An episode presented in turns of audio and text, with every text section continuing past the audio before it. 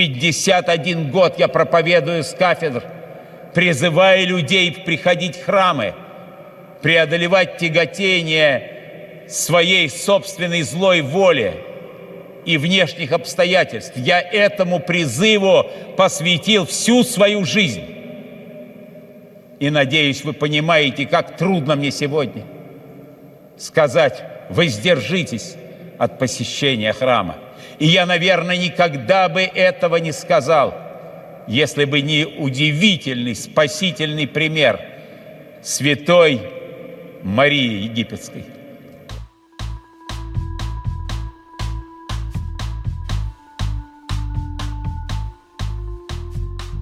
Всем привет, это подкаст «Текст недели», в котором мы обсуждаем резонансные, интересные и заметные материалы «Медузы» за последние 7 дней. Меня зовут Александр Садиков. Сегодня мы поговорим о том, как русская православная церковь реагирует на пандемию коронавируса. Почему с призывом патриарха Кирилла воздержаться от посещения храмов далеко не все в РПЦ оказались согласны, почему некоторые священники отказываются закрывать церкви на Пасху. Пасха, кстати, сегодня, в день выхода нашего подкаста. Обсуждать эту ситуацию мы будем со специальным корреспондентом «Медузы» Андреем Перцевым. Он написал статью которая вышла под заголовком «Коронавируса в церковном уставе нет. Как целые епархии бунтуют против решения патриарха закрыть храмы на Страстную неделю и Пасху». Понятно, что тема, которую мы взяли сегодня, она очень сильно привязана к информационной повестке, и даже в день записи нашего подкаста пришла новость о том, что храмы Русской Православной Церкви на Пасху будут открыты для прихожан в 43 из 85 регионов России. Об этом сообщает РБК со ссылкой на епархии РПЦ и пресс-службы глав регионов. И вообще информация по этой теме появляется, ну, практически каждый день. Но даже если какие-то факты на момент публикации этого подкаста могут измениться, общая тема и общий вопрос, как Русская Православная Церковь реагирует на пандемию по-прежнему остается актуальным.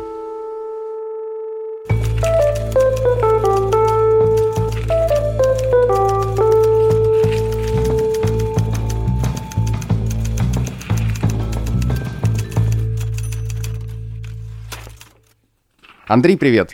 Привет. Вопрос о том, можно ли православным прихожанам посещать храмы, стоит ли в разгар пандемии приходить в церковь, возник на самом деле достаточно давно, еще месяц назад. Наш коллега Владислав Горин поднимал этот вопрос в своем подкасте «Что случилось?». Тогда мусульмане впервые организовали в Москве и других э, российских регионах онлайн-трансляции своих э, пятничных проповедей, и уже тогда Влад задавал вопрос, а что РПЦ? И в тот момент у Русской Православной Церкви была только инструкция для священнослужителей о том, как бороться с распространением вируса. При этом храмы не закрывались, число богослужений не сокращалось, и вроде как это объяснялось тем, что у христиан есть таинство, например, причастие, которые не могут обходиться без непосредственного присутствия верующих. При этом в некоторые храмы не пускали прихожан без масок, а причастие совершалось, ну, в максимально стерильных, насколько это возможно, условиях. В конце марта патриарх Кирилл призвал все-таки верующих воздержаться от посещения храмов до его особого благословения в связи с коронавирусом. И, в общем, за последний месяц ситуация, как мне кажется, сильно изменилась. Как э, реагируют на рекомендации руководства РПЦ настоятели храмов и сами прихожане? То есть вообще как на этой неделе обстановка, можно ли куда-то попасть? Зависит, конечно, от региона, да, э, то есть московские храмы закрыты, вернее, как службы в них проводятся. Но некоторые храмы и без служб остались, да, потому что священники тоже заражаются коронавирусом и, соответственно, ну, не могут службы проводить. Но в некоторых регионах храмы, в принципе, открыты, да, можно зайти. И в Москве ведь они закрылись как бы не сразу, да, а после выхода постановления Роспотребнадзора в Екатеринбурге там долго сопротивлялись, да, ну и в итоге как бы опять же все закончилось постановлением Роспотребнадзора. В Липецке, по-моему, была тоже похожая ситуация. То есть это надо как бы вот прям смотреть э, глубоко зарываться, э, что где как, но э, не везде, так скажем, доступ в храмы ограничен. Ну вот смотри, ты пишешь о том, что митрополит Воскресенский Дионисий, один из руководителей РПЦ, обязал московских священников и монахов закрыть храмы и монастыри от свободного посещения верующими, сославшись на постановление главного санитарного врача России. А вообще, как это регулируется? То есть, почему церковь приняла решение на основании только документа светских властей? То есть, могли бы ли они раньше э, сказать, а давайте мы все закроем и призвать э, людей никуда не ходить? Ну, могли бы, как католики сделали, да, например, как те же мусульмане сделали. Но тут, наверное, еще более тонкие вопросы о том, что у католиков есть десятина, которая перечисляется церковью вне зависимости от работы храмов. А у нас такой десятины нет. То есть тут как бы еще речь идет и о материальном стороне вопроса. То есть ты имеешь в виду, что люди, приходящие в храм, оставляют там какие-то деньги, а если не будут приходить в храм, то храм денег не получит? Да, соответственно, так. И многие священники, они же находятся, опять же, между двух огней, да, то есть у них на храмы есть так называемый епархиальный налог, ну, определенная сумма, которую они должны перечислять епископу, да, с епархии тоже есть свои перечисления в патриархию, да, в центральный ну, э, управляющий орган. И епархиальный налог-то как бы никто не снял, да, я так понимаю, кроме Тихона Шевкунова, вот пока на данный момент ну, во всяком случае, централизованного решения об этом не принято, да, на уровне патриархии, что вот эти налоги отменены с церквей. То есть, конечно, священникам многим, в том числе, как бы, нужно как-то эти деньги находить, ну и а что им делать? Есть такое, есть э, как бы убежденность, да, что стены храма очищают, что это лучшее как бы средство от болезни. Есть и такая точка зрения многих священников. Ну вот я, например, читал ВКонтакте митрополита Петерима Творогова, но это не Искоми Петерим, да, епископ, а другой. И он призывает людей сидеть дома, например, да, и ему прихожане агрессивно достаточно отвечают, что он не прав, что мы уверены, что нам ничего не будет, что вера как бы спасает, стены храмов спасают. Э, то есть это тоже есть достаточно много вот этого. Вот эм, опять же, вот эти, скажем так, выступления против того, чтобы остаться дома, они же в диапазоне вот вообще того, что коронавируса и пандемии нет, до э, просто такого, как у тебя отмечено в заметке саботажа решений советских властей. По каким причинам вообще прихожане по-прежнему идут в церковь? И по каким причинам приходы отказываются закрывать храмы, церкви? У всех же разные на этом мотивы. А для прихожан, конечно, это в первую очередь вера, да, как они ее понимают. Для многих совершение обрядов определенных, которые к тому же происходят раз в год, да, это вот Страстная неделя, Пасха, да, Вербное воскресенье, очень важно, да, то есть это как бы такой заряд энергии веры на год, да, то есть это событие годовое, они не хотят это терять, то есть для многих вера это вот в основном такое вот как бы исполнение обрядов, да, послушаний, вот этого всего. Это для прихожан. Многие священники также считают. Ну и плюс вот этот мотив как бы финансовый. Ну и понятно, что человек может считать, что ему ничего не страшно, ведь он делает богоугодное дело значит, э, он э, ничем не заразится. Да, есть и другая степень, да, вот как тот же вот э, епископ Камышловский говорит, Мефодий, все равно мы умрем или там Андрей Ткачев, священник, о том, что, ну, пожилые ведь уже как бы они в возрасте, они прожили свою жизнь, да, он как бы прямо не говорит, что им пора, да, на тот свет, но немножко как бы вот так вот подводит к этой мысли, да, это вот Божий промысел, что называется. Если человеку суждено умереть, ну вот он умирает, да, то есть это значит, так должно быть. Ну, кстати, вот я тут на них слышал на одной из радиостанций опрос людей на улице по поводу того, почему они не сидят дома. И там одна 80-летняя женщина сказала, что а мне типа уже все равно, я уже пожила свое. Ну вот есть такое, да, но может она без веры это говорит, да, а для верующего человека, то есть для многих, ну для каждого, по идее, так должно быть, что его жизнь в руках Божьих, что если вот он умер, это вот так должно быть, да, это Божий промысел. При этом ответ такой этим людям дает в э, твоем тексте диакон Андрей Кураев. Он же говорит, что одна из э, причин призывов епископов и священников прийти в храм, несмотря на коронавирус, это плохое образование.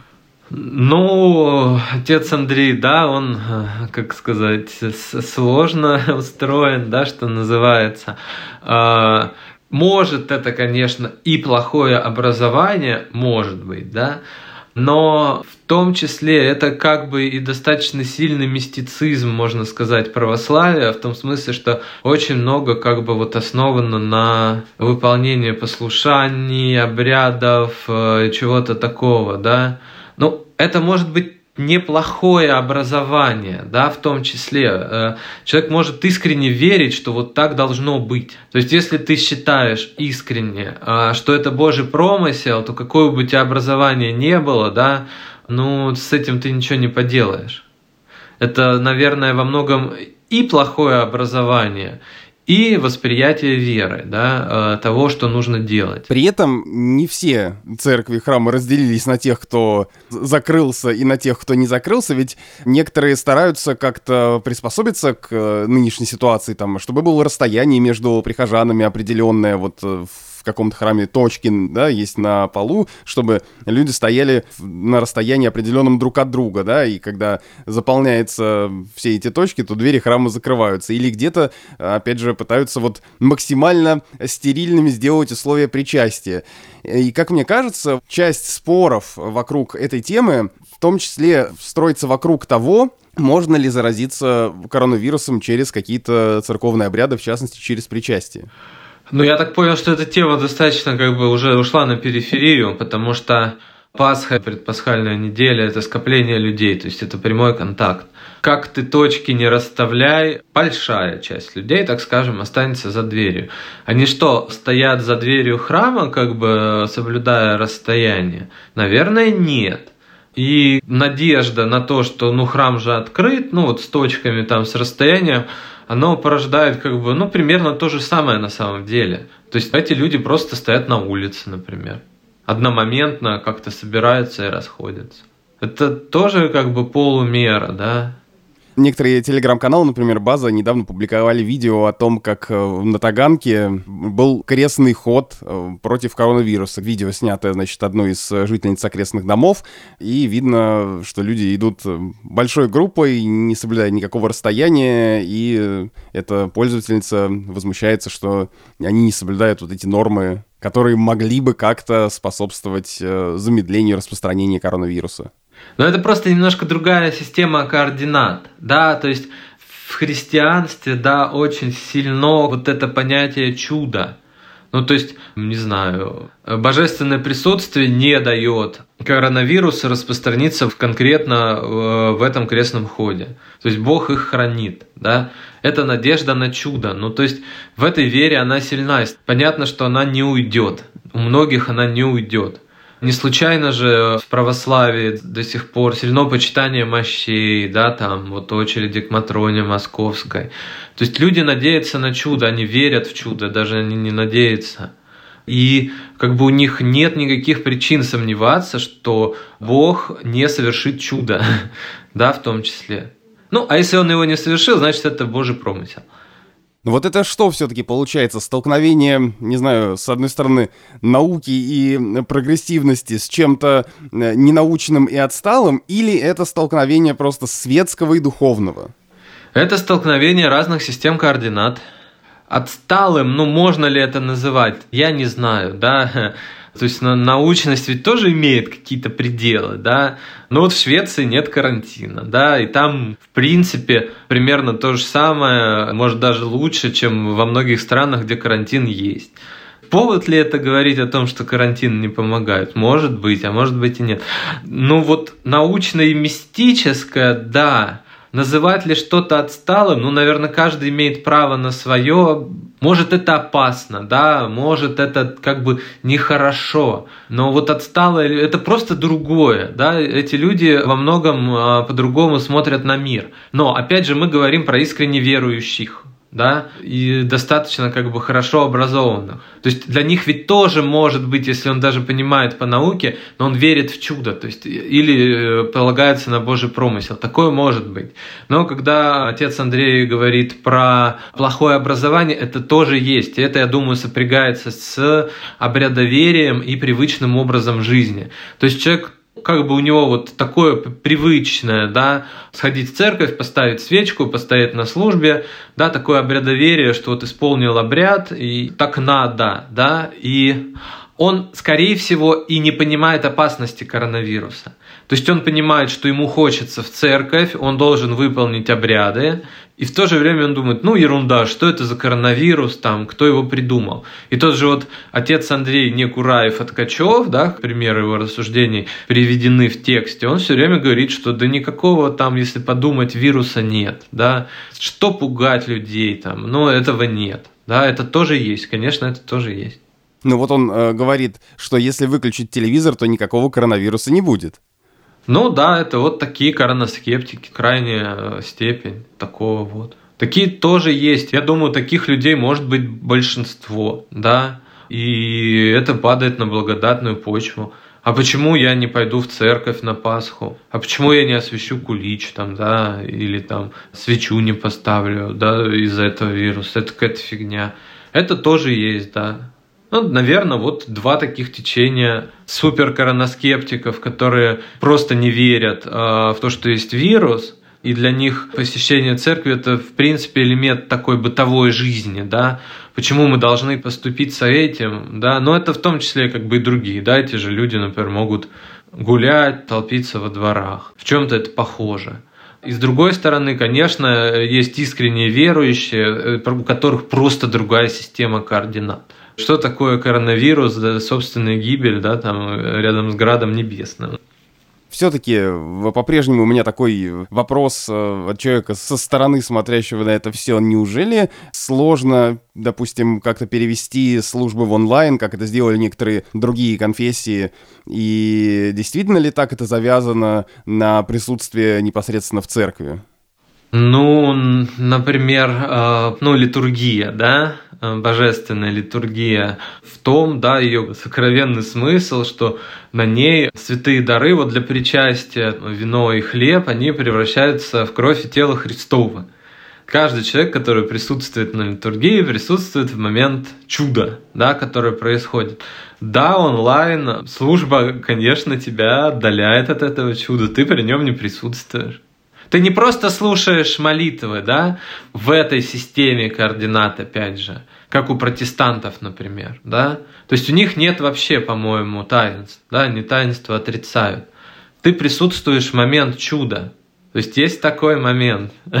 На это протеерей Дмитрий Готовкин на сайте Правмир, например, отвечает в таком большом разборе на тему того, можно ли э, заразиться коронавирусом через какие-то обряды, да, он пишет, что в церкви нет учения о том, что таинство меняет природу его веществ. Вода в крещальной купели физически остается водою, ароматические масла в составе мира остаются маслами, хлеб и вино в чаше остаются хлебом и вином со всеми вытекающими из этого физическими последствиями. Все эти вещества, пишет он, имеют свойство портить портятся и становиться рассадниками грибков, бактерий и вирусов. Да, они освещаются, становятся частью мира духовного, несут благодать Божью верующим, однако сами при этом остаются явлениями нашего земного мира, подверженного тлению. Собственно, также церковь учит своих святых. Они святы, но это не мешает им быть подверженными греху, болезням и смерти.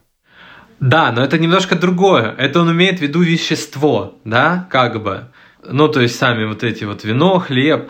Но когда происходит некий процесс, когда они становятся в сакральном смысле чем-то большим, происходит чудо, да, как бы его онлайн не заменит. Вот этот э, момент совершения чуда онлайн не заменит. Именно поэтому паломники стремятся посетить святые места, да, потому что атмосферу этих мест ничего не заменит.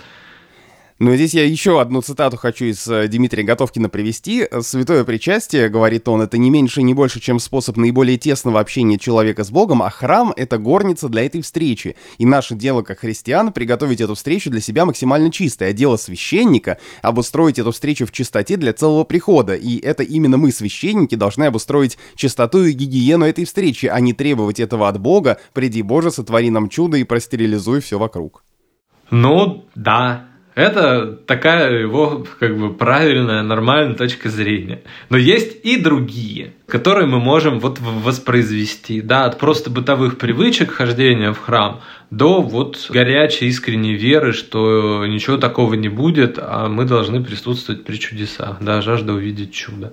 А может ли светская власть или даже руководство РПЦ как-то более активно повлиять на ситуацию, видя, как развивается пандемия коронавируса в России, э, чтобы, я не знаю, пресечь всякие возможности. Вот в Москве ввели, допустим, да, пропуска, чтобы хоть как-то вроде как людей отговорить выходить из дома и чтобы вирус меньше распространялся. Э, так и здесь. Могут ли какие-то институты, ну, скажем так, надавить на какие-то отдельные несогласные с этим э, приходы, чтобы все-таки ради безопасности какой-то такой общий, ну, допустим, может быть такая какая-то причина и обоснование, все-таки всех э, посадить на карантин?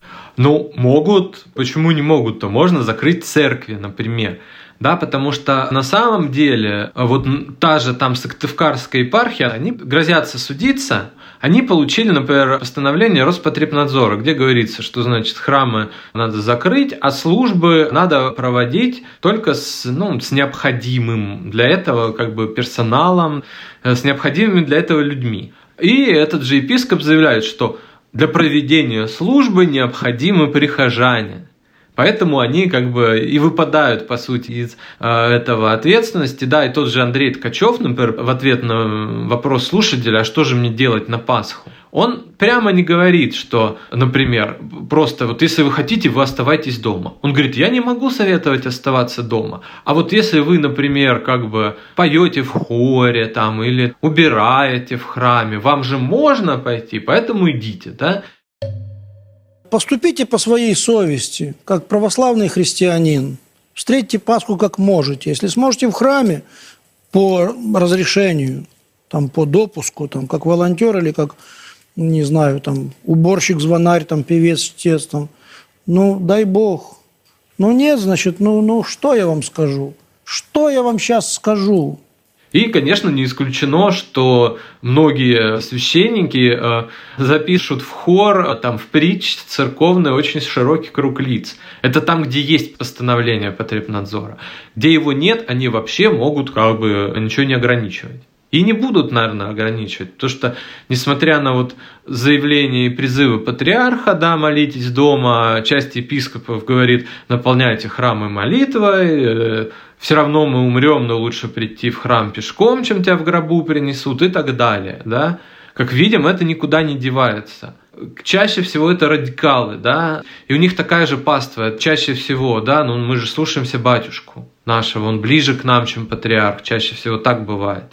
Да, очень много случаев, когда священники как бы выходили из подчинения патриарха, и прихожане шли за ними, потому что это же наш священник, да, там мы его понимаем, да. Тоже из обрядоверия, из того же, что мы вот к нему ходим. И те же обрядоверы, которые даже могут особо не вникать вот в сущность там догматов церковных, они скажут, да, наш епископ или наш священник прав – Почему мы должны воздержаться? И не будут воздерживаться. Да? А, светская власть, ну окей. А мы же видим кучу, например, роликов, которые гуляют сейчас по сети там, с полицейским произволом, когда людей задерживают, и хитрый снимающий говорит, да его задержали за то, что он отошел на 100 метров от дома. Да? А там, если смотреть ролик, на самом деле очевидно, что человек просто не трезв, например, да, и что-то он делает не так. Да, и дело не в карантинных мерах. А тут получается, что если начнут ограничивать передвижение людей в храмы, да, светские власти, получится, что вот это гонение на церковь. Это могут так священники подавать. В принципе, радикалов достаточно много. Текст был опубликован 14 апреля. К моменту выхода этого материала «Медуза» не смогла получить от отдела внешних церковных связей Московского патриархата оперативный ответ на вопрос, какие санкции могут ждать священнослужителей, отказавшихся выполнять распоряжения светских и церковных властей о закрытии храмов на Пасху. А что может быть священником, которые не соблюдают э, рекомендации руководства РПЦ или там Роспотребнадзора, ну, кроме опасности заразиться коронавирусом, я имею в виду? Ответа нет. До сих пор? Ответа нет, да, до сих пор ответа нет. А какие есть э, предположения от экспертов, э, с которыми ты разговаривал? Ну, во-первых, надо иметь в виду, что ограничения, вот именно циркуляр, да, он касается московской епархии, где есть распоряжение потребнадзора. В других епархиях, где есть, например, распоряжение потребнадзора, они либо подчиняются, да, и закрывают храмы, либо, например, рекомендуют священникам закрывать храмы от прихожан большинства, либо, например, как вот в Сыктывкаре, они хотят с Роспотребнадзором судиться, да, что это неконституционное действие. Да, тут как бы получается, что вот два, даже три стратегии действий. Наказать в теории могут только там, где это прямо запрещено, да, епископом. И должен это наказывать епископ священников. Ну, то есть, вот в Москве запрещено. Москва – это город, подчиняющийся как епархия напрямую патриарху Кириллу. Вот он как бы руками своего заместителя, викария, да, э, запретил. Да, вот по идее здесь возможны санкции. На всю страну такого запрета нет. Да, то есть патриарх не может наказать епископа, который не запретил, по идее. Потому что он просто призвал верующих сидеть дома. Да, вот и все. Это вот слова, что называется. То есть приказа по всей стране нет. Опять же, что если епископы, а вот как они запретили, например, может они повинуются там Роспотребнадзору, а священникам говорят, ну вы там как хотите, да, по церковной линии не будем наказывать, да, если это такие ревнители как бы открытых храмов. А со стороны Роспотребнадзора, ну, обнаружат у них много людей, их оштрафуют. Каждого священника конкретного оштрафуют, что он не закрыл, и епископа, я думаю, оштрафуют. И эксперты говорят, что все будет зависеть, ну, в Москве, где есть конкретный запрет – от э, того, какие отношения у священника со священноначалием. Да? То есть, если он как бы некий уважаемый в этой среде человек, то его сильно не накажут. Да? Если это какой-то вот супер как бы консерватор, но не находящийся вот в негласной какой-то иерархии на высоком месте, его могут показательно наказать. А ты сам ходишь в церковь? И если да, то есть ли у тебя планы пойти в церковь э, на Пасху? Ну, так как я нахожусь в Москве, я не могу, ну, в смысле, в Подмосковье, да, ну, Подмосковье это почти Москва, я не могу, да, посетить храм. Если честно о себе говорить, да, у меня достаточно своеобразное отношение с верой, э, религией, я уж не, не буду громко говорить с Богом, да, у меня тоже есть обрядоверие. Вот на Страстную неделю я хожу в церковь на самые депрессивные службы, это в четверг и в пятницу, то есть это момент, э, когда вспоминается суд над Христом, его там избиение э, воинами, да, там распятие, в пятницу это погребение, это мрачные моменты, но Пасха для меня не наступает. Да, это почему-то вот мое решение. На Пасху я никогда не хожу в церковь. Вот как-то так.